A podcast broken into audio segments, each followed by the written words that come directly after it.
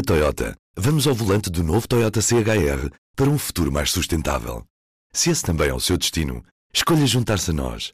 O novo Toyota CHR, para além de híbrido ou híbrido plug-in, incorpora materiais feitos de redes retiradas do mar. Assim, foi pensado para quem escolhe ter um estilo de vida mais ecológico e consciente. Cada escolha conta e escolher o novo Toyota CHR é ir mais além pelo planeta azul. Saiba mais em toyota.pt. À espera da vitória. Ucrânia. Um ano do medo à esperança. Um texto de João Pedro Pincha a partir de fotografias de Miguel Manso, publicado no P2 no dia 19 de fevereiro de 2023. Convidada a escolher o título e o desenho para a capa do caderno que reuniu as histórias, as fotografias e os desejos de um conjunto diverso de ucranianos, a artista plástica Masha Reva optou por algo que os une a todos. À espera da vitória, escreveu, e por baixo desenhou uma mão que ergue um copo num brinde.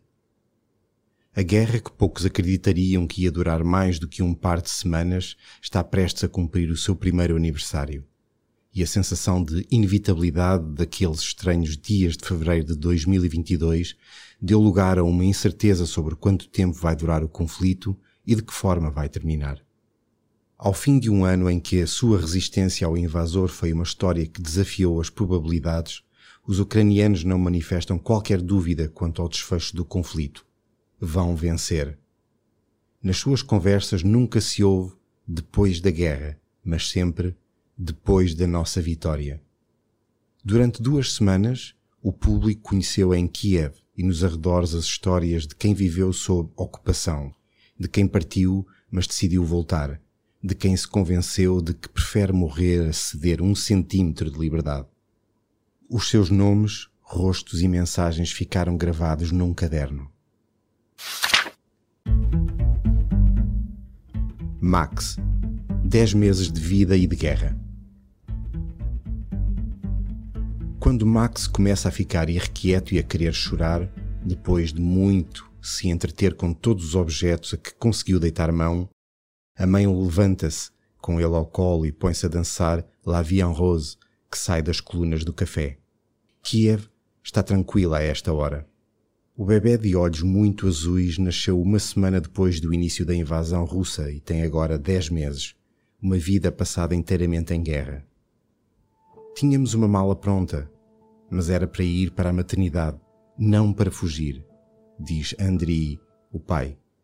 Max era para ter nascido mais cedo, mas as águas não rebentavam e os pais foram-se deixando ficar na casa de Ostomel, apesar de cada dia ser cada vez mais assustador, lembra a mãe, Nathalie. Ostomel e o seu aeródromo foram atacados logo no primeiro dia de guerra, a 24 de fevereiro. Acordámos com o som das explosões às quatro da manhã mas voltámos a deitar-nos, enquanto os nossos amigos nos enviavam mensagens e vídeos sobre como fazer um parto em condições extremas, conta Andri. Ainda tentaram que a maternidade local os recebesse, mas como não havia nenhum sinal de que o nascimento estivesse para breve, foram mandados para trás. A dado momento faltou comida. Não foi o que os fez partir. A dona de uma loja que tinha fugido disse-nos por mensagem que podíamos ir lá buscar o que precisássemos, diz Nathalie.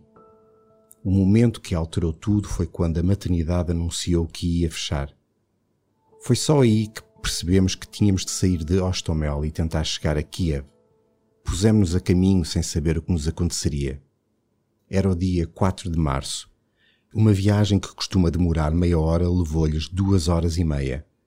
Foi muito assustador porque não sabíamos quem íamos encontrar nos checkpoints, recorda Nathalie. Nessa altura nem sabíamos como reconhecer os soldados ucranianos. Alguns usavam faixas amarelas, outros azuis, outros não usavam nada, diz Andrei. Nathalie ficou num péssimo estado de nervos e começou a sangrar, o que ainda aumentou mais a sua ansiedade. Chegaram finalmente a Kiev e à maternidade onde Max nasceu no dia seguinte. Quase um ano depois, só regressaram a Ostomel para constatar que não vale a pena regressar. A nossa casa está vazia, sem rigorosamente nada. Roubaram tudo: loiça, tapetes, roupa, almofadas, o sistema de som de Andri, enumera Natalie, que trabalha em marketing. O marido é DJ. Estão a viver em Kiev, na casa de uns amigos que foram para o estrangeiro. É um décimo nono andar e não arriscam meter-se no elevador porque pode faltar a luz a qualquer momento. Há outro motivo pelo qual não pensam voltar, admite Andri. Não nos sentimos seguros. Pode voltar a acontecer tudo outra vez. Um pessegueiro da Crimeia no quintal.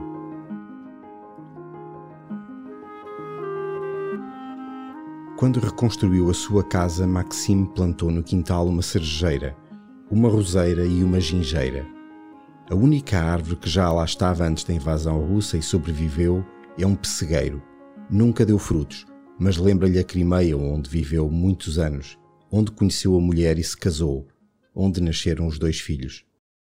A casa é a primeira de um conjunto de três moradias geminadas que fica no meio de um pinheiral e de prédios mais altos, uma zona muito silenciosa. Maxime, um homem de larga compleição e boné na cabeça, diz que é sempre assim naquela parte de Irpin, um subúrbio pacífico da grande e barulhenta Kiev. Há um ano, o sítio estava sob fogo cruzado dos ucranianos e russos, os primeiros a tentarem impedir o avanço dos segundos. Os tanques estavam aqui a 200 metros.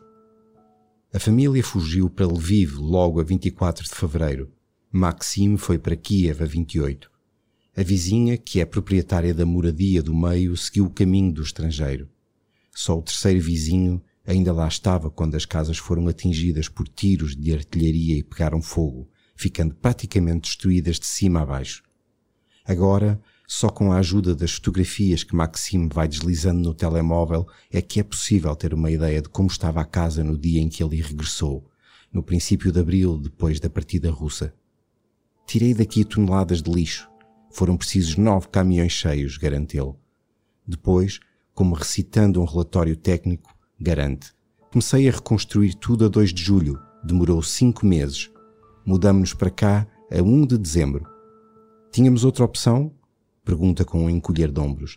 Se não reconstruíssemos a casa, não tínhamos onde passar o inverno completa a mulher, Tânia, que anda descalça pela sala, apesar de lá fora a temperatura rondar os zero graus. Na habitação está um calor agradável que emana do chão irradiante e da lareira da sala. Das três moradias geminadas, só a do meio não foi reocupada e está quase como no dia em que as chamas devoraram tudo. Era uma casa muito bonita, lamenta Maximo no meio dos destroços. A vizinha tinha passado os últimos três anos a fazer obras e decoração. Olhando pela enorme janela da sala, que está virada ao quintal e aos pinheiros, imagina-se a pacatez de um fim de tarde ali passado. Lá fora está uma bicicleta enferrujada, velhos candeeiros, cadeiras e mesas de terraço inutilizadas, testemunhas de uma outra existência, talvez feliz, certamente mais pacífica. A vizinha partiu e fez saber que não tenciona voltar. Já Maxime aproveitou a reconstrução para algumas melhorias e acrescentos, sinal de que não pretende ir a lado nenhum. Só talvez para a Crimeia, de onde a família saiu depois da anexação russa em 2014. Além do pessegueiro, ele acrescentou ao quintal mais um pedaço da península, um forno a lenha como o que tinha na casa de Simferopol. Como a eletricidade está instável, nunca se sabe quando dá jeito, diz Maxime, e acrescenta com um sorriso. Seja como for, havemos de para lá voltar. Lia nasceu e depois choveram bombas. O diploma na unidade de prematuro já está desatualizado. Dois gêmeos que fizeram recentemente dois anos e meio e que nasceram às 23 semanas de gestação, com 560 e 570 gramas, são um novo recorde. Nunca bebés tão pequenos tinham ali nascido e a longevidade é uma vitória de cada dia. Também se vive de pequenas conquistas diárias na maternidade número 7 de Kiev, sobretudo agora que o som das sirenes de alerta contra possível ataque aéreo por vezes sobrepõe ao das máquinas que sustentam as vidas frágeis nas incubadoras. Neste momento é mais difícil trabalhar do que quando a guerra começou por causa dos apagões, diz Valéria Tishkevich, médica-chefe dos cuidados intensivos. O que vale, e Valéria solta mesmo um aleluia, é que o gerador é tão poderoso que, quando a eletricidade falha, a luz só vai abaixo durante um ou dois segundos, explica o obstetra Kirilo Vetovsky. Aqui é completamente impossível trabalhar sem eletricidade. Não é uma questão de conforto, é uma questão de vida ou de morte, diz ele. A colega complementa: Estes bebés não conseguem fazer nada sozinhos, precisam de máquinas para respirar, alimentar-se e aquecer-se. No quadro pendurado na sala das incubadoras, decorada com bonequinhos Tweety a toda a volta, estão os nomes e pesos de 11 bebés. Um médico aproxima-se e escreve o nome de um recém-chegado e a lotação fica esgotada. Dos 12 bebés, 10 pesam menos de 1,5 kg e 9 têm menos de 1 kg. 780 gramas, 900 gramas, 740 gramas, etc. Tivemos mais bebés prematuros nos últimos meses porque muita gente fugiu dos territórios ocupados para Kiev, diz Valéria. Mas, se virmos os dados dos nascimentos antes e depois da guerra, o que vemos é que a percentagem de crianças com menos de 1,5 kg é a mesma. A pequena Lia não entra nestas estatísticas. Foi a primeira a nascer em 2023 nesta maternidade, que Kirill Ventovsky garante ser a mais concorrida de Kiev. Antes da guerra, tínhamos 20 a 25 nascimentos por dia. Agora temos 10 ou 12, por vezes 15, mas é muito raro, explica o obstetra. Lia nasceu às 21h19 de 1 de janeiro. No dia anterior houve cinco partos e as mães foram-se embora logo de seguida, porque um míssil russo caiu ali a 400 metros, arrasando a fachada de um hotel. Uma das primeiras experiências no mundo da recém-nascida também foi uma experiência de guerra. Quatro horas depois de ter a minha bebê, começaram a cair rockets e drones, conta a mãe. Karina, de 25 anos, assegura que não teve medo. As enfermeiras pediram-nos para sair dos nossos quartos e ficarmos no corredor porque era mais seguro, relata com simplicidade. A gravidez começou já no decorrer da guerra e não foi planeada. Mas foi uma bela surpresa. Ficámos muito felizes, diz Karina. Ela acredita que esta guerra vai acabar dentro de pouco tempo e que Lia conhecerá um país em paz. Por falar nela, a mãe desfaz-se em sorrisos. É um nome lindo é um nome tão lindo. A terapia começará quando a guerra acabar. Como todos os rapazes da sua idade, o filho de Aliona Melnik gosta de brincar às guerras com soldadinhos, caminhões e aviões.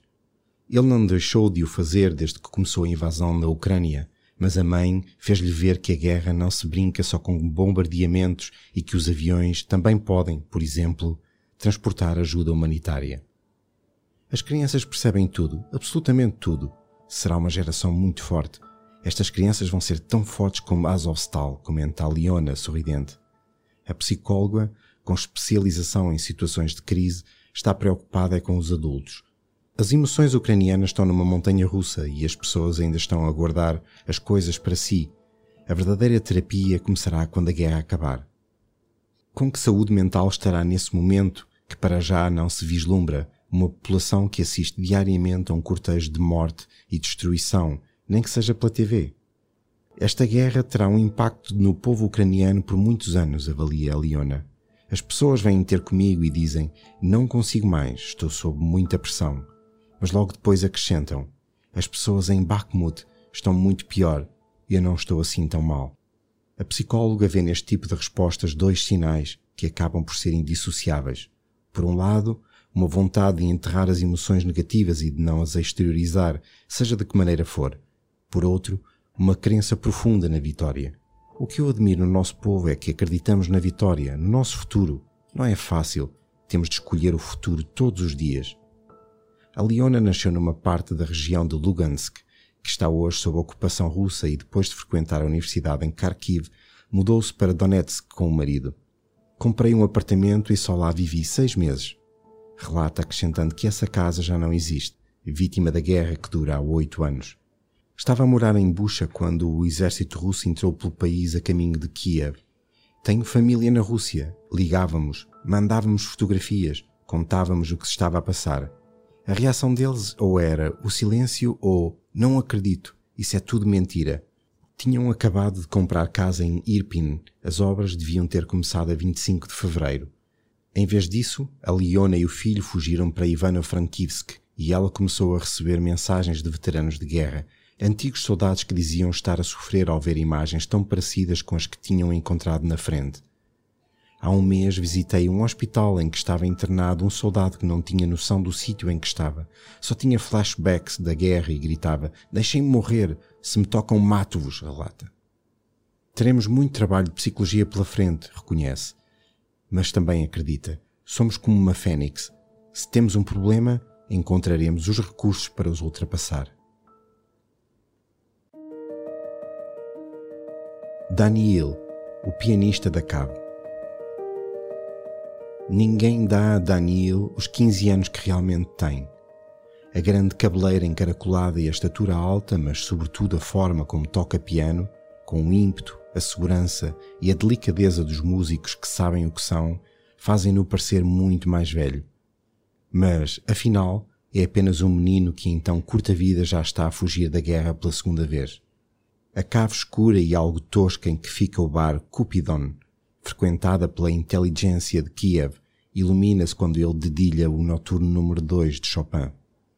A observá-lo atentamente está a mãe, enquanto na mesa arrefece um prato de vareneki, uns bolinhos de massa que podem ter vários recheios e são uma das especialidades gastronómicas da Ucrânia. Quando para de tocar, Daniel troca a exuberância da música pelo silêncio tímido e deixa que seja a mãe a falar. Sirik, de 35 anos, relata que até 2014 vivera em Lugansk. Ela tinha 29 anos e diz que o eclodir da guerra no Donbass foi um desastre enorme na sua vida que os levou a refugiarem-se em Kiev pela primeira vez. O filho era então uma criança e não se lembra dessa vida passada. Só tenho memórias das fotografias. Mais tarde regressaram ao leste do país e instalaram-se em Severodonetsk, onde queriam tentar levar uma vida normal, conta Sirik. Oito anos depois, a ofensiva militar russa interpôs-se mais uma vez nas suas vidas e pô-los novamente a caminho da capital. Uns amigos emprestaram-lhes a casa nos arredores da cidade e Daniil estuda música num conservatório. Sirik tem saudades de Lugansk. Gostava de poder trabalhar em algo que fosse útil à cidade à região e a quem lá ficou. Mas admite que não está em condições de o fazer. Todo este período foi muito difícil, mas uma grande escola de vida. Tive de aprender a viver em condições muito diferentes, diz ela. O desabafo termina, apesar de tudo, em tom de esperança. Foi muito difícil encontrar força dentro de mim. Agora estou a recomeçar. E os dois atiram-se aos Vareniki. A música da revolta de Human Margareta. No princípio nem sequer conseguia pensar em pôr música. Estava na merda. Foi muito difícil emocionalmente, só ficava deitado no sofá a ler notícias. Human Margareta tinha um DJ set marcado para o início de abril em Berlim. Dois dias antes, o exército russo abandonou Bucha e Irpin e começaram a surgir as primeiras imagens daqueles arredores de Kiev que mostravam provas de genocídio, de matança indiscriminada de civis. Chorei o dia inteiro, conta. Pensou em desistir da atuação. Cada hora que estiveres a tocar em menos uma hora em que toca um artista russo, disse-lhe alguém. E Margareta, 23 anos, apresentou-se com uma t-shirt que tinha escrito a vermelho: A Rússia está a cometer genocídio na Ucrânia. Fez mais. Por entre a música dos produtores ucranianos que passou nesse dia, introduziu a frase Glory to Ukraine. Glory to the nation. Fuck the Russian Federation. Foi o princípio de qualquer coisa que a artista ainda não sabe definir muito bem. Sente-se que alguma coisa nasceu aqui, que é o início de algo. Tem já umas quantas certezas, no entanto. Uma é que o setor cultural se tornou muito mais ativo desde o início da guerra e que a descoberta da identidade cultural nacional se tornou muito mais presente dá o seu próprio exemplo. Natural de Zaporizhia, no sudoeste da Ucrânia, falou russo desde sempre. Depois de 24 de fevereiro, decidiu que passaria a falar ucraniano. Foda-se nem pensar, nunca mais falo russo. Human Margaret é um produto da grande cidade. Foi aqui que me encontrei, onde encontrei as minhas pessoas e a minha identidade, diz antes de contar que aprendeu a ser DJ três dias antes do primeiro set, quando este já estava marcado. Vive desde março em Berlim e por lá tem dinamizado eventos solidários com outros artistas ucranianos. Tem muitas saudades de Kiev, aonde voltou para a festa de passagem de ano do coletivo Groove Groove, num sanatório dos arredores. Se Kiev tivesse sido ocupada, deixaríamos de ter qualquer liberdade, reflete. Os russos estão a tentar destruir a nossa cultura. Querem fazer crer que é tudo a mesma coisa. É por isso que não gosta que lhe digam que a Ucrânia devia abdicar de certos territórios para alcançar a paz mais rapidamente. Quando desistimos de um território, Estamos a desistir do seu povo. Outra das suas certezas é a vitória e que, depois disso, toda a gente vai querer vir à Ucrânia. Kiev vai ficar tão gentrificada. Ri-se. A gata Tasha ficou à espera da família. Tínhamos uma boa vida, diz Yulia Pushkova no átrio mal iluminado do seu prédio. Afirma como quem constata, sem sombra de lamento na voz. São cinco da tarde em Irpin e a escuridão é já total. A luz escondida pelas nuvens e os candeeiros públicos apagados pelos sucessivos ataques russos às infraestruturas energéticas da Ucrânia. O mais recente foi de manhã e deixou toda a região de Kiev em estado de alerta durante horas. Mesmo assim, um som persistente de máquinas confirma que os trabalhos de reconstrução não param. Passaram oito meses desde que a tropa russa se foi embora e uma grande parte da cidade já foi reabilitada. É o caso do prédio de Yulia, embora pelas escadas ainda estejam espalhados sacos de areia, pedaços de madeira e vidros. Ela, ainda assim, gostava que fosse tudo mais rápido. Devíamos estar a reconstruir Irpin e Bucha mais depressa e melhor, comenta a mulher de 37 anos com um barrete de duende enfiado até às orelhas. Depois de várias tentativas frustradas nos primeiros dias da invasão russa, a família conseguiu fugir de Irpin no início de março. Yulia, o marido, o filho, dois vizinhos, quatro cães, três gatos e um coelho acomodaram-se o melhor que conseguiram num Skoda Fábia com destino a Chernivtsi, no sudoeste do país. As pessoas não entendiam porque é que tínhamos levado os cães connosco. Felizmente, um homem ofereceu-nos a sua Dacia. Estava em muito más condições, mas não tínhamos alternativa. Para trás deixaram a loja de instrumentos musicais que era o seu sustento e a gata Tasha. Ambas escaparam incólumes. Mas a boa vida de Yulia alterou-se definitivamente. Na Polónia, onde esteve uns meses, começou a dar aulas de alemão e continua a dá-las agora à distância. De regresso à Ucrânia, no verão, organizou postos para doação de roupa e medicamentos e sucessivas recolhas de fundos para as Forças Armadas. A última foi para comprar uma carrinha pick-up. Quando voltei a Irpin, tinha uma mala preparada para me ir embora a qualquer momento, conta. Já a esvaziou. Não passa pela cabeça sair da Ucrânia, que é onde está toda a nossa família e a nossa vida. Não critica quem partiu e não voltou, como muitos dos seus vizinhos, mas posiciona-se sem hesitar. A nossa pátria está em guerra. Devemos ficar cá e fazermos tudo o que for possível para nos mantermos ucranianos.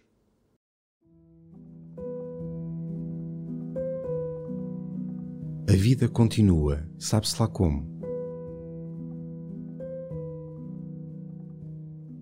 Do chão ao teto é tudo branquíssimo no estúdio de Masha Reva. Ajudam a reforçar essa ideia as seis telas gigantes ainda virgens que estão encostadas a uma parede. A artista plástica tem andado a pensar na ideia de casa e a obra que porá nas telas vai andar à volta disso. As raízes dela estão em Odessa, cidade à beira do Mar Negro que já recebeu a sua arte, assim como Berlim ou Nova York. E Kiev, claro. Adoro a cidade. É um bocado caótica na arquitetura, na vida noturna, na história. É tudo meio selvagem. E não encontro isto noutros sítios. Sinto falta do caos que aqui temos. Foi também por isso, explica, enquanto o Spotify passa coisas tão variadas como King Carnes, Fleetwood Mac e New Order, que decidiu instalar-se neste estúdio já a guerra tinha uns meses. Pensei, é agora ou nunca. Tenho de começar a trabalhar. Estava nervosa, mas a vida continua, sabe-se lá como, diz Masha, que passou um tempo fora da Ucrânia e regressou em junho. Nessa primeira fase, a sua arte mudou. Sou uma pessoa hedonista, que ama a vida, mas estávamos esmagados pelas notícias. Foi um processo transformador. Não o escolhi, mas aconteceu. O mundo estava um lugar agressivo e tive de trabalhar com isso. Já nada lhe resta dessas obras que partiam de sentimentos negativos. Tudo se vendeu em feiras e galerias e o dinheiro reverteu a favor de projetos solidários ucranianos. Também interiormente já não lhe resta isso, porque a raiva e o desespero deram lugar a outra coisa. Não sabe bem o quê, mas seguramente mais positiva. É exaustivo só pensar na tragédia, reconhece. Estamos todos muito cansados, mas todos a ansiar muito pela vitória. E, acrescenta, anima a ideia de transformação, da melhoria coletiva do país que inevitavelmente seguirá a guerra. Não contem com ela é para deixar de falar russo, como fez Human Margareta e tantos outros compatriotas. considera que essa é mais uma forma de deixar a Rússia influenciar o cotidiano da Ucrânia. Adoro o meu país, mas em Odessa sempre se falou russo. Faz parte de mim. Não quero parecer uma pessoa perfeita só para ser gostada.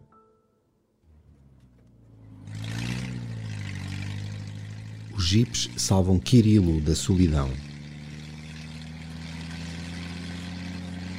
O que ainda vai dando algum alento a Kirilo é estar com os camaradas do clube de Jeep. Antes da guerra, faziam grandes passeios, levavam os veículos para caminhos difíceis e terminavam os dias em convívio, alguns num sítio mais ou menos inacessível. Agora juntamos na garagem de alguém, grelhamos carne e comemos caracóis, conta o programador informático de 33 anos. As pessoas vêm a estas festas para esquecer o stress porque vivemos sempre debaixo de pressão. Também há um propósito de entreajuda nos encontros. Alguns de nós reparamos carros, outros angariam coletes antibala e sacos-cama para mandar para as Forças Armadas, relata. São sobretudo homens que, pela idade, já não estão no topo da lista para serem enviados para a frente de guerra e cujas mulheres e filhos se refugiaram no estrangeiro. Foi em outubro que Kirilo esteve pela última vez com Mariana e Zlata, a mulher e a filha que estão no Reino Unido. Quando chegaram no comboio, a minha filha abraçou-me e não me largou até entrarmos no carro. E depois quis dormir comigo todas as noites. Mandou a mãe para o quarto dela, ri-se. O condomínio em que mora, em Irpin, tem talvez uma dezena de prédios, vários parques infantis, canteiros de árvores e arbustos bem cuidados. À primeira vista ninguém diria o que aqui se passou, mas os autocolantes em muitas janelas, a tinta branca que interrompe as riscas verdes e amarelas nas fachadas ou a massa que tapa buracos dão uma ideia da dimensão da reabilitação que já se fez e da destruição que lhe antecedeu. O apartamento da família não ficou particularmente danificado. Lembro-me de que cheirava muito mal quando voltei porque toda a comida do frigorífico se tinha estragado, diz Kirilo. Apesar das saudades, que se matam em videochamadas do WhatsApp nunca inferiores a uma hora, ele não vê Mariana e Zlata a voltar à Ucrânia tão cedo. É difícil estar longe delas, mas é muito bom para a minha filha, que tem 4 anos. Está a aprender inglês e até já corrige a pronúncia da mãe. Vai ser muito positivo para o futuro dela. A guerra, a vodka e o sono entram num cartoon. Serhii Koliada não disfarça que é um bocado iconoclasta. Garante que nunca foi maçom, mas decidiu comprar um anel em forma de triângulo só para irritar aqueles que acreditam que o mundo é controlado por um conluio entre judeus e a maçonaria. Diz que a inspiração artística lhe vem aí pelas quatro ou cinco horas da madrugada, naqueles períodos difusos entre o sono leve e o despertar preguiçoso, mas um copinho ou dois de vodka também ajudam. Muitos dos seus desenhos estão carregados de erotismo, alguns de pornografia, de ironia, de visões do submundo ucraniano, de crítica política mordaz. Artista plástico, se tornou cartunista do jornal Kiev Post, um mês antes de a invasão russa começar, Koliada tem sido o cronista de uma certa forma de ver a guerra a partir de Kiev. Em vésperas do Natal, desenhou Putin a decorar uma árvore com mísseis e bandeirinhas russas, mas a ser surpreendido por um braço que lhe apresenta a bandeira ucraniana. O braço são as Forças Armadas da Ucrânia. Também já desenhou Putin ajoelhado perante Xi Jinping a pedir-lhe encarecidamente que se lembre do aliado. Recentemente, esboçou um Olaf Scholz contrariado perante Joe Biden, Emmanuel Macron e Rishi Sunak, que lhe pedem que envie tanques para a Ucrânia. Temos de ganhar, não há volta a dar, diz o artista.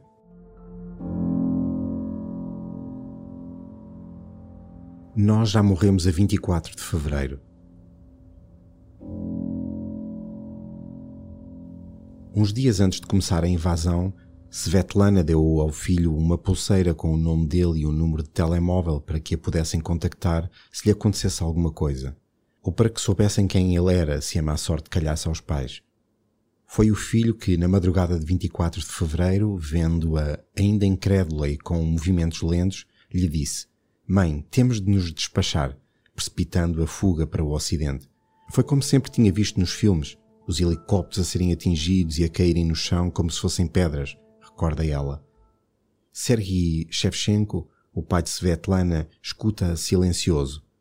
Ele integrou uma unidade da defesa territorial de Kiev e durante semanas ninguém soube por onde andava ou se estava bem. Só tínhamos uma metralhadora para 120 homens, não tínhamos armas suficientes, mas estávamos preparados para defender cada centímetro da nossa terra e para morrer, claro. Interessa-lhe pouco falar desse período, mas preparou um texto que diz querer transmitir como mensagem à restante Europa. Parem de pensar nesta guerra como sendo de outros, como se não dissesse respeito aos europeus, escreveu. Esta não é uma guerra entre dois povos eslavos selvagens e incultos por bocados de território, mas antes um conflito contra a civilização. Quando aceitamos a possibilidade da nossa própria morte, significa que já morremos e que tudo o que nos acontece é um bónus. Esse bónus pode terminar num minuto, amanhã ou dentro de um ano, mas isso não altera o facto de já termos morrido, escreveu Sergi. O mais importante na luta contra o inimigo é parar de o odiar. O nosso objetivo não é morrer pela pátria, mas matar por ela. É importante ganhar a guerra, mas também sobreviver-lhe. Escreveu Sergi. Nós já morremos a 24 de fevereiro de 2022. Assim sendo, não interessa quantos sobreviveremos a um ataque nuclear. 20 milhões ou 200 mil. Quem sobreviver não vai construir uma pátria como existia antes da guerra, mas uma completamente nova. Não existe pânico, nem entre as autoridades militares, nem entre os civis. À espera da vitória. Ucrânia, um ano do medo à esperança. Um texto de João Pedro Pincha, a partir de fotografias de Miguel Manso, publicado no P2 no dia 19 de fevereiro de 2023.